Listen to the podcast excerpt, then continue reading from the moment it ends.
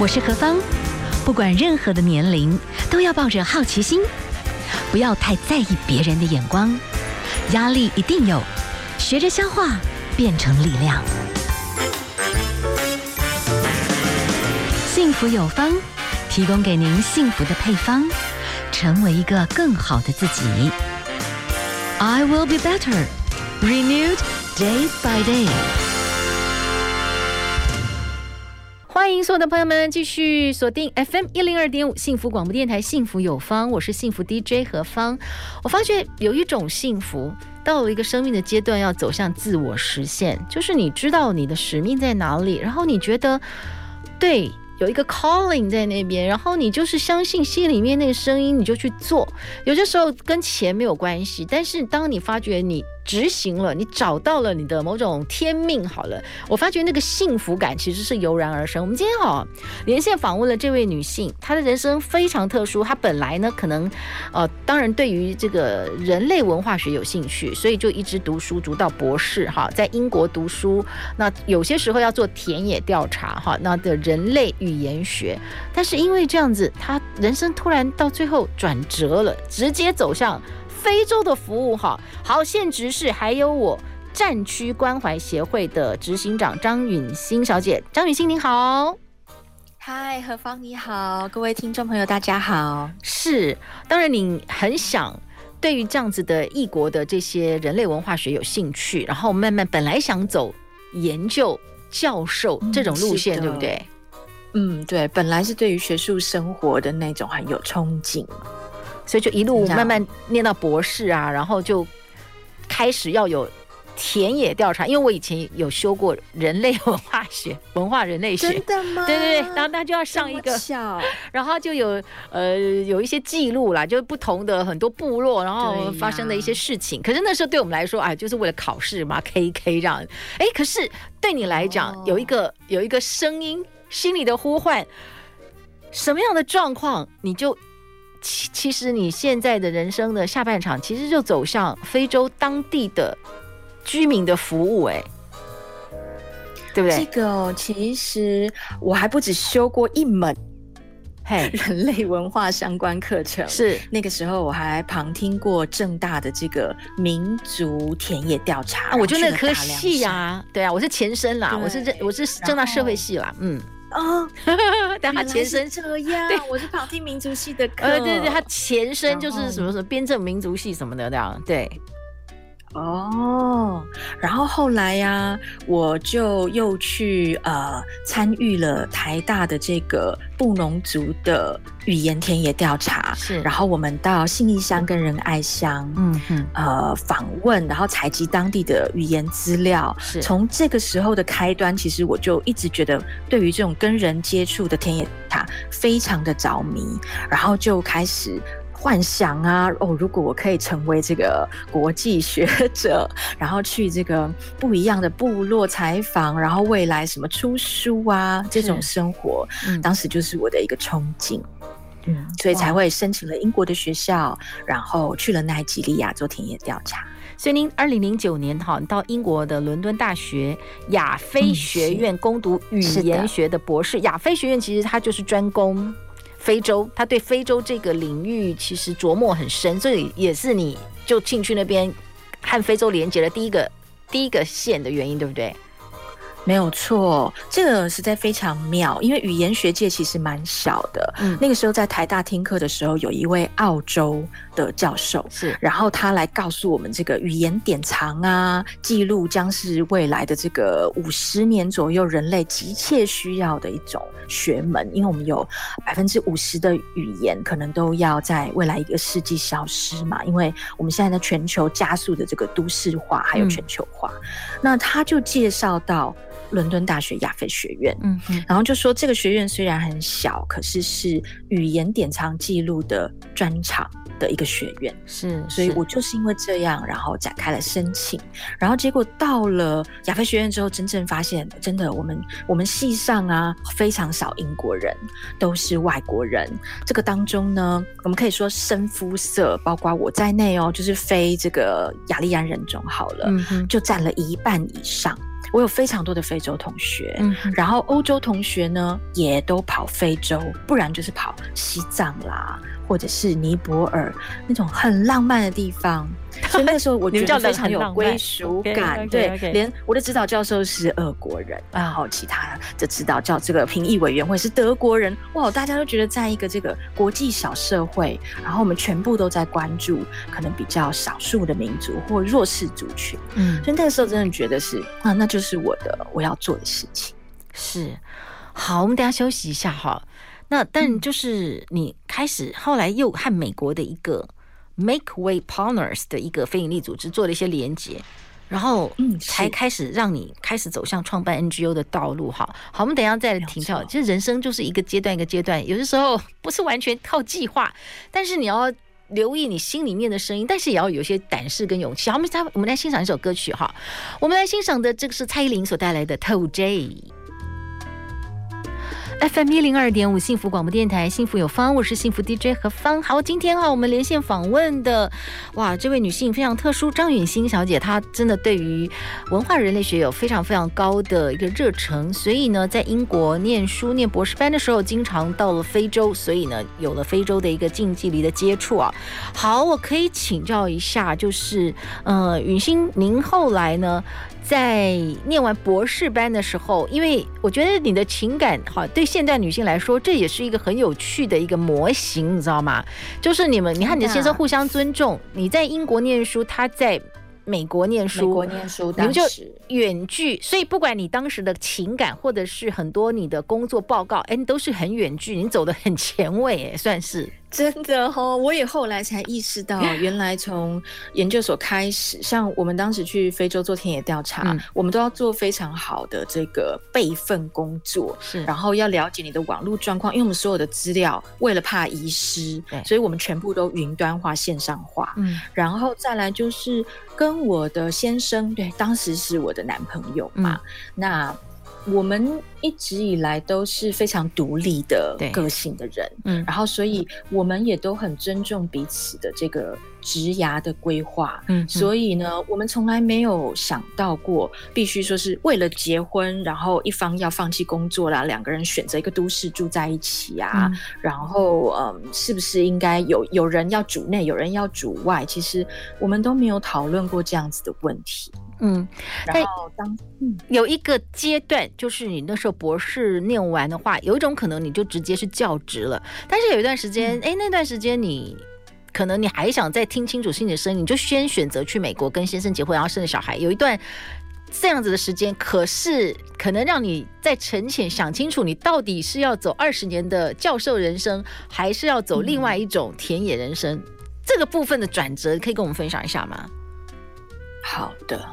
其实这个所谓的转折的发生，也不是在要毕业的当下，嗯，而是在二零一三年左右，也就是我的博士的田野调查进展的。照中断，嗯，其实田野调查都非常顺利，嗯，所以那个时候我就已经可以知道，那个时候就已经在规划我要申请哪几所学校，未来要去面谈，他们喜不喜欢我？你当然会，呃，像现在几乎所有的这个学术的求职，你都会走这样一条路，是不是要认识学校里面的教授，然后了解一下彼此合不合适？这这个部分我在奈及利亚。都进行的很顺利，嗯，可是呢，一方面就看到我所有的语言的材料的背后的人，嗯，他其实完全不需要我的研究，他们需要的都是经济发展，更多的工作机会，嗯，所以其实一三年当时我就已经在思考那个、那个、那个怎么讲平衡，我如果选择教职。待在奈及利亚，然后未来二十年就是像我看见的老教授一样，呃，出书，然后一直升等。可是问题是我跟真正的非洲社会的连接度非常的低，会远于我做其他工作的程度。那个会真的会是学术的高塔。然后，所以一方面像先生就不太一样，他给我一个很强烈的对照。嗯，他是研究西洋古典史。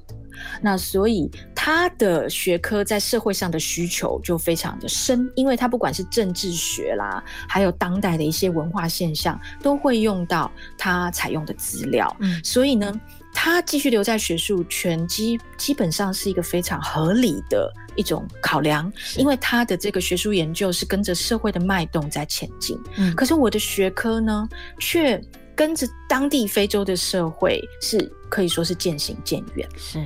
所以一三年一路就考虑到了一四年的年底，然后我要完成口试。其实当时真的是对于这个奈及利亚。University of Ibadan 真不好意思。其实我连在跟他的三观这个面谈、见院长、见这个副校长的时候，我心里都在想，我很可能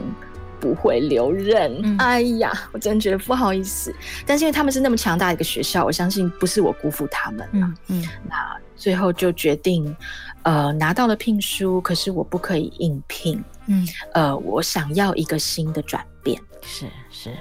哇，这个真的是你接触了这群人之后，你觉得，当然，你如果很单纯 focus，只要你的语言记录在当地做得好，你就是一个好教授，你没有辜负任何人。但是你心里面的声音是，你想要，你看到了那些孩子们、女性们在当地的他们真正的需要。是那个那个，那我觉得我没有办法还留在这个学校的教职。像如果拿了这个教职，它虽然薪水不会比你去其他国家高，嗯，因为非洲的这个普遍的薪水依照这个生活的水准的换算当然是不一样的。嗯，可是他会给你配宿舍，然后他会给你很好的福利。是，那所以我要在非洲落脚可以说是没有问题的。嗯，可是我就会觉得。好像不太对劲，嗯嗯，那个时候就是一直有这样的感觉，所以你想把心里的声音理清楚。好，我们先休息一下，好，等一下会请教一下一个女生到战地去服务，你怎么坚持？好，我们先来欣赏一首歌曲啊，这是苏慧伦所带来的《变得坚强》。FM 一零二点五幸福广播电台，幸福有方，我是幸福 DJ 何芳。好，今天哈，我们连线访问的是张允欣，现在是。还有我战区关怀协会的执行长。那我们刚刚其实就谈到了，原本是想从事大大学的教职，从事人类文化学或人类语言学的一些研究。那当然你需要去在地与非洲那边去做一些的啊、语言田野调查等等。可是实际上到最后，你心里的呼声，你就透过在婚姻里面沉潜的过程当中，在美国嘛哈，然后就认识了一个 Make Way Partners 的一个 NGO 组织，所以也让你。再一次很清楚的知道你要做实地在地的服务，对不对？好，对，嗯，那个时候其实呃。知道了，Make Way Partners，知道他们在南苏丹建这个孤儿学校，知道他们的创办人 Kimberly 非常多的一些让人很有启发性，而且真的是非常感动的一些公益的这些行动之后呢，嗯、那我就马上决定要加入他们。嗯，因为我觉得，当然，因为我要从语言学专业，从学术界直接转到这个国际组织的行动，我又那又不是我的专长，那。我会担心，呃，如果我没有足够的时间了解的话，那会变成一种组我参与的组织或者是我服务的人群的负担。嗯，那事实上，像 Make Way Partners，它已经是国际组织了，它的这个整个编制也是非常的有架构的。是，那所以我那个时候一开始参加的是翻译的职工。嗯。然后呢，我们就处理这个中英双语的材料，因为他当时要开始，希望可以拓展到亚洲、到台湾这边的群众们，嗯，然后联合亚洲的力量一起把它资源带进南苏丹，嗯，嗯，所以呢，我就在那个当口还遇到了很多台湾非常非常有心的志工们，那我们一起努力，所以呢，中间后来就成为这个呃翻译志工的组长。然后呢，又成立了这个台湾办事处，然后从这边一路开始走向，呃，把重点放在妇女工作，因为像当时 Make Way Partners 的重点是在服务孤儿，嗯哼。然后其实到了一八年底的时候啊，南苏丹当时已经是准备要停战了，也就是他的这个当时是近三十年来。准备迈向和平的开端。是，所以呢，我们有很多的后续收尾，就是要帮一个战地重新复复苏的话，其实后来就发现，那当然是个这个问题是超越超越战地的问题啦。那当时就知道说，孤儿是会减少的，嗯，可是呢，需要工作机会的成年人会增加。嗯，尤其是呢，嗯，南苏丹长期都是非常缺乏社会资源，所以他的女性基本上是没有什么工作机会可言的。嗯，所以在南苏丹当地哦，什么美发师啊、裁缝师啊，我们可以想象的这个，好像我们很多设计师是女性裁缝，我们的这个呃，如果。有，这样像我个人就认识很多台湾的资深女性裁缝，嗯，那可是，在南苏丹全部都是男性，因为根本就没有女性的工作机会。哇哦，是这样子。所以后来，因为当然从这个 Make Way Partners，然后慢慢去见证了南苏丹从这个战乱到慢慢开始，他们想要重新从废墟当中重建哈。然后你现在又连接了你自己成立的一个 NGO 哈组织嘛哈，然后开始在乌干达，然后你协助一些单亲妈妈，让他们女性在那边能够生存。你觉得这件事情，因为你一直在地观察，你觉得这个实在是很重要。为什么？因为。当时在南苏丹，还有在呃难民营，也就是南苏丹靠近乌干达或靠近肯亚也好的这个边界难民营，我们都知道有非常非常多的女性带着她的孩子，她可能是单亲妈妈，她可能还帮她的亲戚，因为她亲戚可能死于战争，她还带着亲戚的小孩，然后于是你常常看到的规模就是有老有小，然后非常少。中就是这个青壮年男性，嗯嗯，那你就知道，其实女性要负担非常大的经济压力。然后在未来啊，这个就是现在进行式了。南苏丹要走向经济复苏，其实女性都会是非常重要的经济主力。嗯，可是我他们的社会上一直以来给女性的教育资源也都偏少。如果他们有机会送孩子去读书，都送男生。哇！Wow. 连这个在 Make Way Partners 他们办的孤儿学校当中，有的时候他没办法收容全部的孤儿，所以我们知道很多状况之下是家里好几个孩子，那他们只能收一个、两个的时候怎么办？那可能妈妈都会选择。呃，让男生男孩子送出去。好，我们休息一下，好，等会来谈一谈，就是说，呃，现在在这个战区里面，哈，关怀协会其实是有一种模式，还是以在地化的社工，我觉得蛮重要的。那我们等一下来细节谈一谈这些女性，你你观察要怎么样恢复她们的信心，哈。好，我们先休息一下，待会再回来。FM 一零二点五幸福广播电台，幸福有方，我是幸福 DJ 何芳。好，今天我们连线访问的是。张允新，好，同时呢，他现在是还有我战区关怀协会的执行长。我们刚刚其实谈到了他的人生，原本在英国训练人类语言学的一个田野调查，开始认识了非洲，很多的辗转，最后他呃。相信自己心里的声音，就从学术研究就转为真正在地的服务。好，我们继续来研究一下哈，就是哇，这样的一个台湾女性的很特殊的一种生命选择哈。张雨欣小姐，我可以请教一下，后来呢，你现在是在乌干达啦、南苏丹都曾经呃参与过在地的服务，可以跟我们分享一下，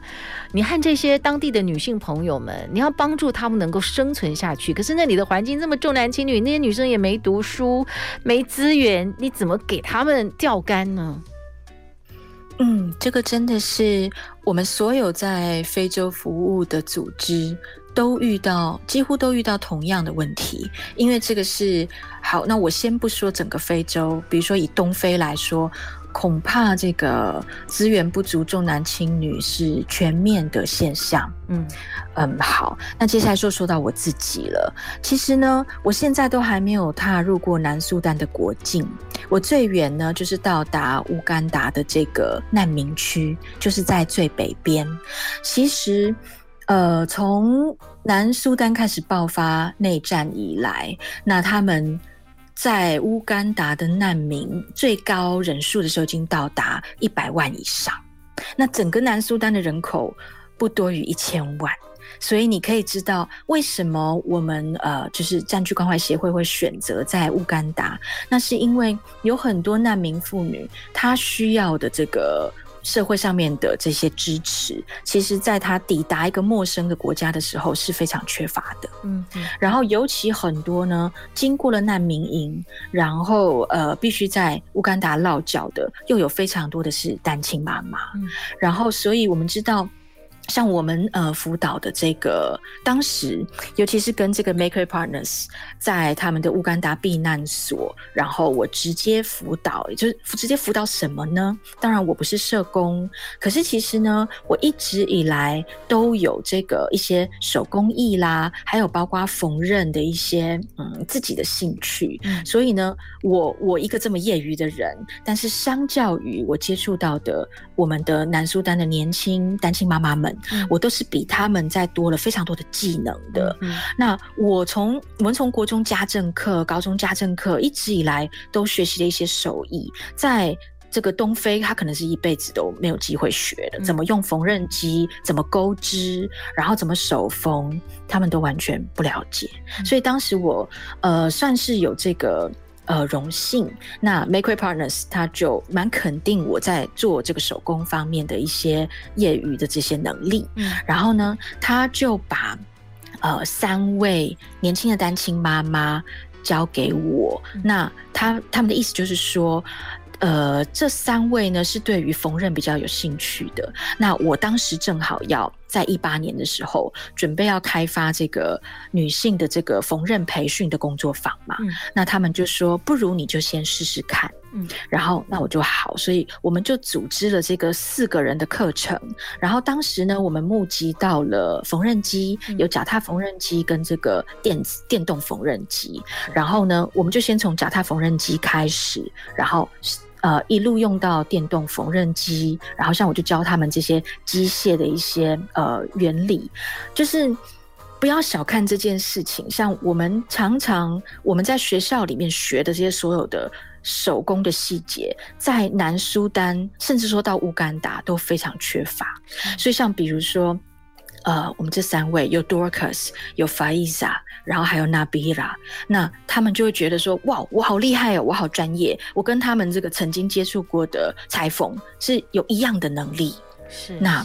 是接下来呢，我就还要教他们手缝。像他们的文化当中啊，能够接触到这些呃所谓的生财工具啊，这些嗯非常细小的这种零件的几率很低，因为他们都不是生产这些器材的国家。嗯、所以像光是我们握这个手缝针啊，怎么穿线，对他们来说都需要学习。我不知道像何方现在如果请你呃穿穿这个针，你觉得会不会是个挑战？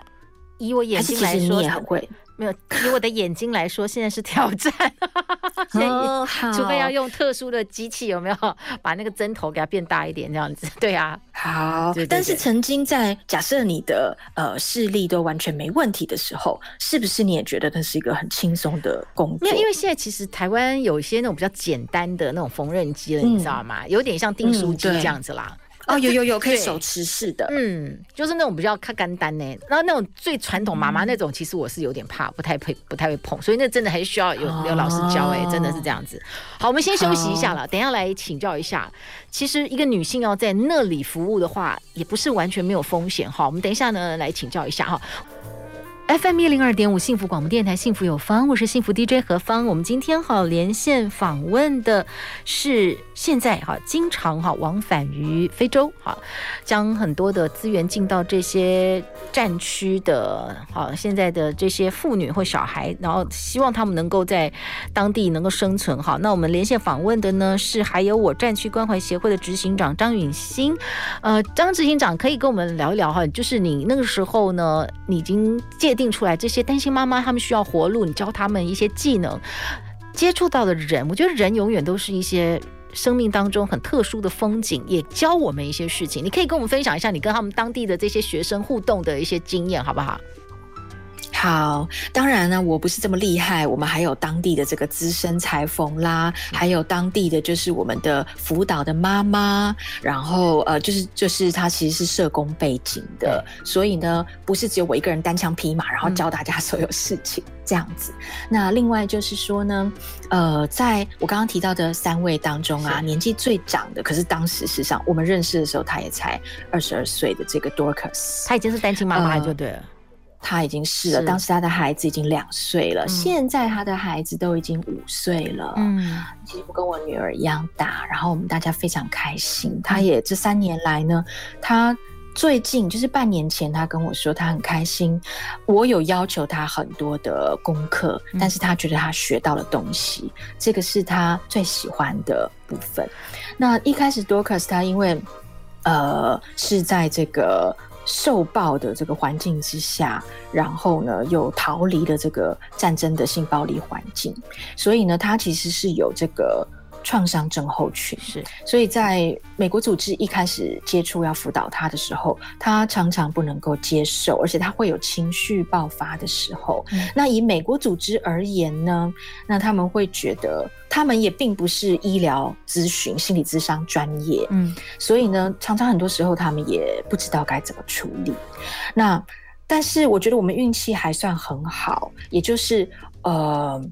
我们组织当中也有很多的非洲在地的工作人员，所以呢，我们大家就是采取一种呃比较被动的方式，就是当 Dorcas 需要我们的时候，我们就陪伴他。嗯，所以我也是从这样子开始，在我们的课程当中呢，你就需要对他有比较多的耐心。他有的时候会觉得他不愿意接受，呃，其其他另外两位 Faiza 跟 Nabila，可能他们都可以可以接受。嗯，你觉得这一步骤是要这样做，接下去再到哪一步骤？可是以 Dorcas 来说，他有的时候可能会有反弹，嗯，呃，所以在这中间呢，所有我们工作时间以外的时间，你必须要很有耐心的跟他培养，像是。超越朋友到达，比如说姐妹啊、亲人这样子的一些容忍，常常我心里也会觉得，如果我有一个这么大的妹妹，她都是成年人了，我是不是应该对她要求更严格一点，对她还是才是更好的？嗯嗯嗯。那可是这样子的一直感，这个感觉我我会一直在重新说服自己，我说这不可能，因为在台湾二十二岁的小朋友是完整的大学教育的，可是多克斯并没有。他没有没有办法接受教育，那所以呢，呃，我就是必须要一直像对待一个二十二岁的大小孩一样跟他沟通。常常我也必须呃容容，就是说要压抑自己内心的一些，是你说是愤怒也好啊，疑惑也好，因为他有的时候呢。小朋友就是这样子，他为了要脱罪，他可能今天没有达到这个功课的要求，可是他就会他就会用一种呃逃避的方式，嗯、甚至呢，他也很聪明啊，他会用一些嗯我们会觉得是是说谎的方式，但对于南苏丹当地来说，他可能只是一个非常小的借口。嗯，所以我们在这一来一往啊。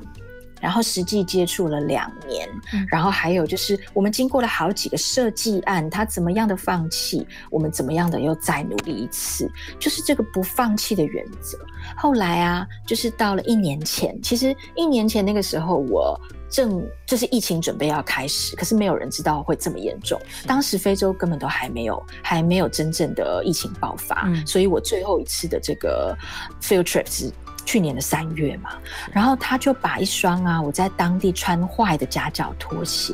补好了，然后给我，他就说这是他去找材料，有一个这个那个他邻居姐姐教他怎么补拖鞋，他亲手帮我补的，是哇，到那一刻我就知道是非常不一样的感情，嗯嗯，所以很多时候、嗯、这种创伤背景的他们，他们需要也要同时面对他们自己很多。内在的纠葛，可是就是要给他们很多的爱跟等候了哦，这个可能也是需要也很多很多的学习。好，我们先休息一下喽，待会儿呢再继续的访问我们的张允欣执行长。FM 一零二点五幸福广播电台，幸福有方，我是幸福 DJ 何芳。我们今天连线访问的是张允欣执行长，来跟我们谈谈哈，目前是在东非的这些地区，针对这些单亲妈妈，甚至有些人是在战火里面曾经遭受很很。惨无人道对待，你要怎么样让这些的姐姐妹妹浴火重生，让他们能够生存？好，那我们接下来呢，继续来请到我们的执行长。执行长，您现在哈的对于这个非洲跟他们的一些互动，其实已经有很深入了解。因为你是从西非慢慢现在服务到东非，你有很多 culture shock，其实在这一路过程已经积累了。所以你觉得你现在的方式，你觉得最好还是在地的一些志工呃工作人员在 local，你觉得比较好？是的，其实非洲呢，目前他们是属于一个人力过剩的状态，也就是呢，他们需要的是工作机会。今天如果你要在当地招聘社工，在当地招聘，甚至是这个呃保姆都好，都有非常多的人才可以选择。嗯，所以呢，呃，现在其实是一般国际组织的这个运作方式跟潮流，嗯、也就是我们专业人员呢，都直接聘雇非洲当地的呃愿意来应聘的人。是，然后所以像是这个。呃，志工为什么我们常常还是征求志工到非洲当地呢？嗯、当然，因为呃，能够带给当地更多不同的一些文化上面的刺激，然后还有一些交流机会，这个也是非常重要的。嗯、所以这才是我们很多国际组织依然招募志工的缘故。嗯那是因为他们当地很多人这这一生可能没有见过太多黄皮肤的人呐、啊，像我在奈及利亚的乡村就是，我他们都想要来摸我的手，因为他们想要看看那个是不是。电影上面看那么多次了，到底摸起来是怎么样？嗯、为什么我的头发是黑的，跟他们一样黑哦？嗯、可是却是直的，不是卷的。就是当地非常需要真的一些文化上面的交流，嗯、这个是我们的志工才可以给他们的。因为我们当地工作人员如果是非洲本地人，这根本就是没有什么其他的文化交流可言嘛。嗯嗯、所以呢，我们国际组织的运作是有分不同的这个活动类型。所以，像我们现在在那边的工作坊，呃，我们的这个辅导员，还有我们的这个裁缝老师，我们都是直接聘当地的人。是这样子，他们在呃教导我们的妈妈也好啦，运作整个工作坊也好，他掌握的节奏，跟他面对我们的这个呃学生学员也好，妈妈们也好的态度，都会是最正确的，这样才不会我们有一些进驻的国际组织，然后。嗯，在这个不经意之中，如果你显现了一些你的疑惑啦，你对当地的习惯的不解啊，嗯、其实偶偶尔会造成一些嗯不可能不必要的印象。是，所以我们现在尽量在这个职业部分，就是我们职业培训嘛，嗯、我们想要拿掉这些色彩，我们把这个当地的工作保留成一个最纯粹的一个有效率的状态，是这样子。那我可以请教一下，嗯、其实呃，真的到这些比较偏远的地区来从事一些服务的，特别是女性朋友来讲，它确实也是有风险存在的。所以最后一点点，其实因为时间关系啦，你觉得在你曾经合作的伙伴当中，也曾经因为到哪里都有坏人，那你如果你又长得更加特特别不一样，你肯定更容易被坏人盯住。所以这个部分要怎么被当成目标？是，其实最重要的就是，首先你在进行的旅程之前，一定要找到当地人。嗯，如果你没有找到可信赖的、熟悉当地的人，比如说像我，我就是算是一个熟悉当地的外国人。嗯，还有我会认识。当地可靠的当地人，是其实你第一次去非洲，大概这两个元素缺一不可。是，如果你都跟这两个元素同行，就是你熟的一个外国人跟熟悉当地的当地人，是是在一一直在一起的话，大概风险就不高。是，而且你要听他们的建议。嗯嗯嗯。好，将你的人生下半场就好，我不能说豪赌，就是你知道你的天命在那里哈。张雨欣，最后想请教一下，你觉得幸福是什么？幸福就是能够坚持自己喜欢的事，而且还得到旁边的人的支持。是，那嗯，你想跟很多姐姐妹妹们说什么吗？最后，就是你在找寻幸福跟走在幸福的道路上面的时候，还是会有辛苦的时候呀。那不要忘记把你的辛苦也要跟别人分享。其实，多半在你愿意说出来的时候。你就可以获得很大程度的支持。不要把辛苦放在你自己的心里。是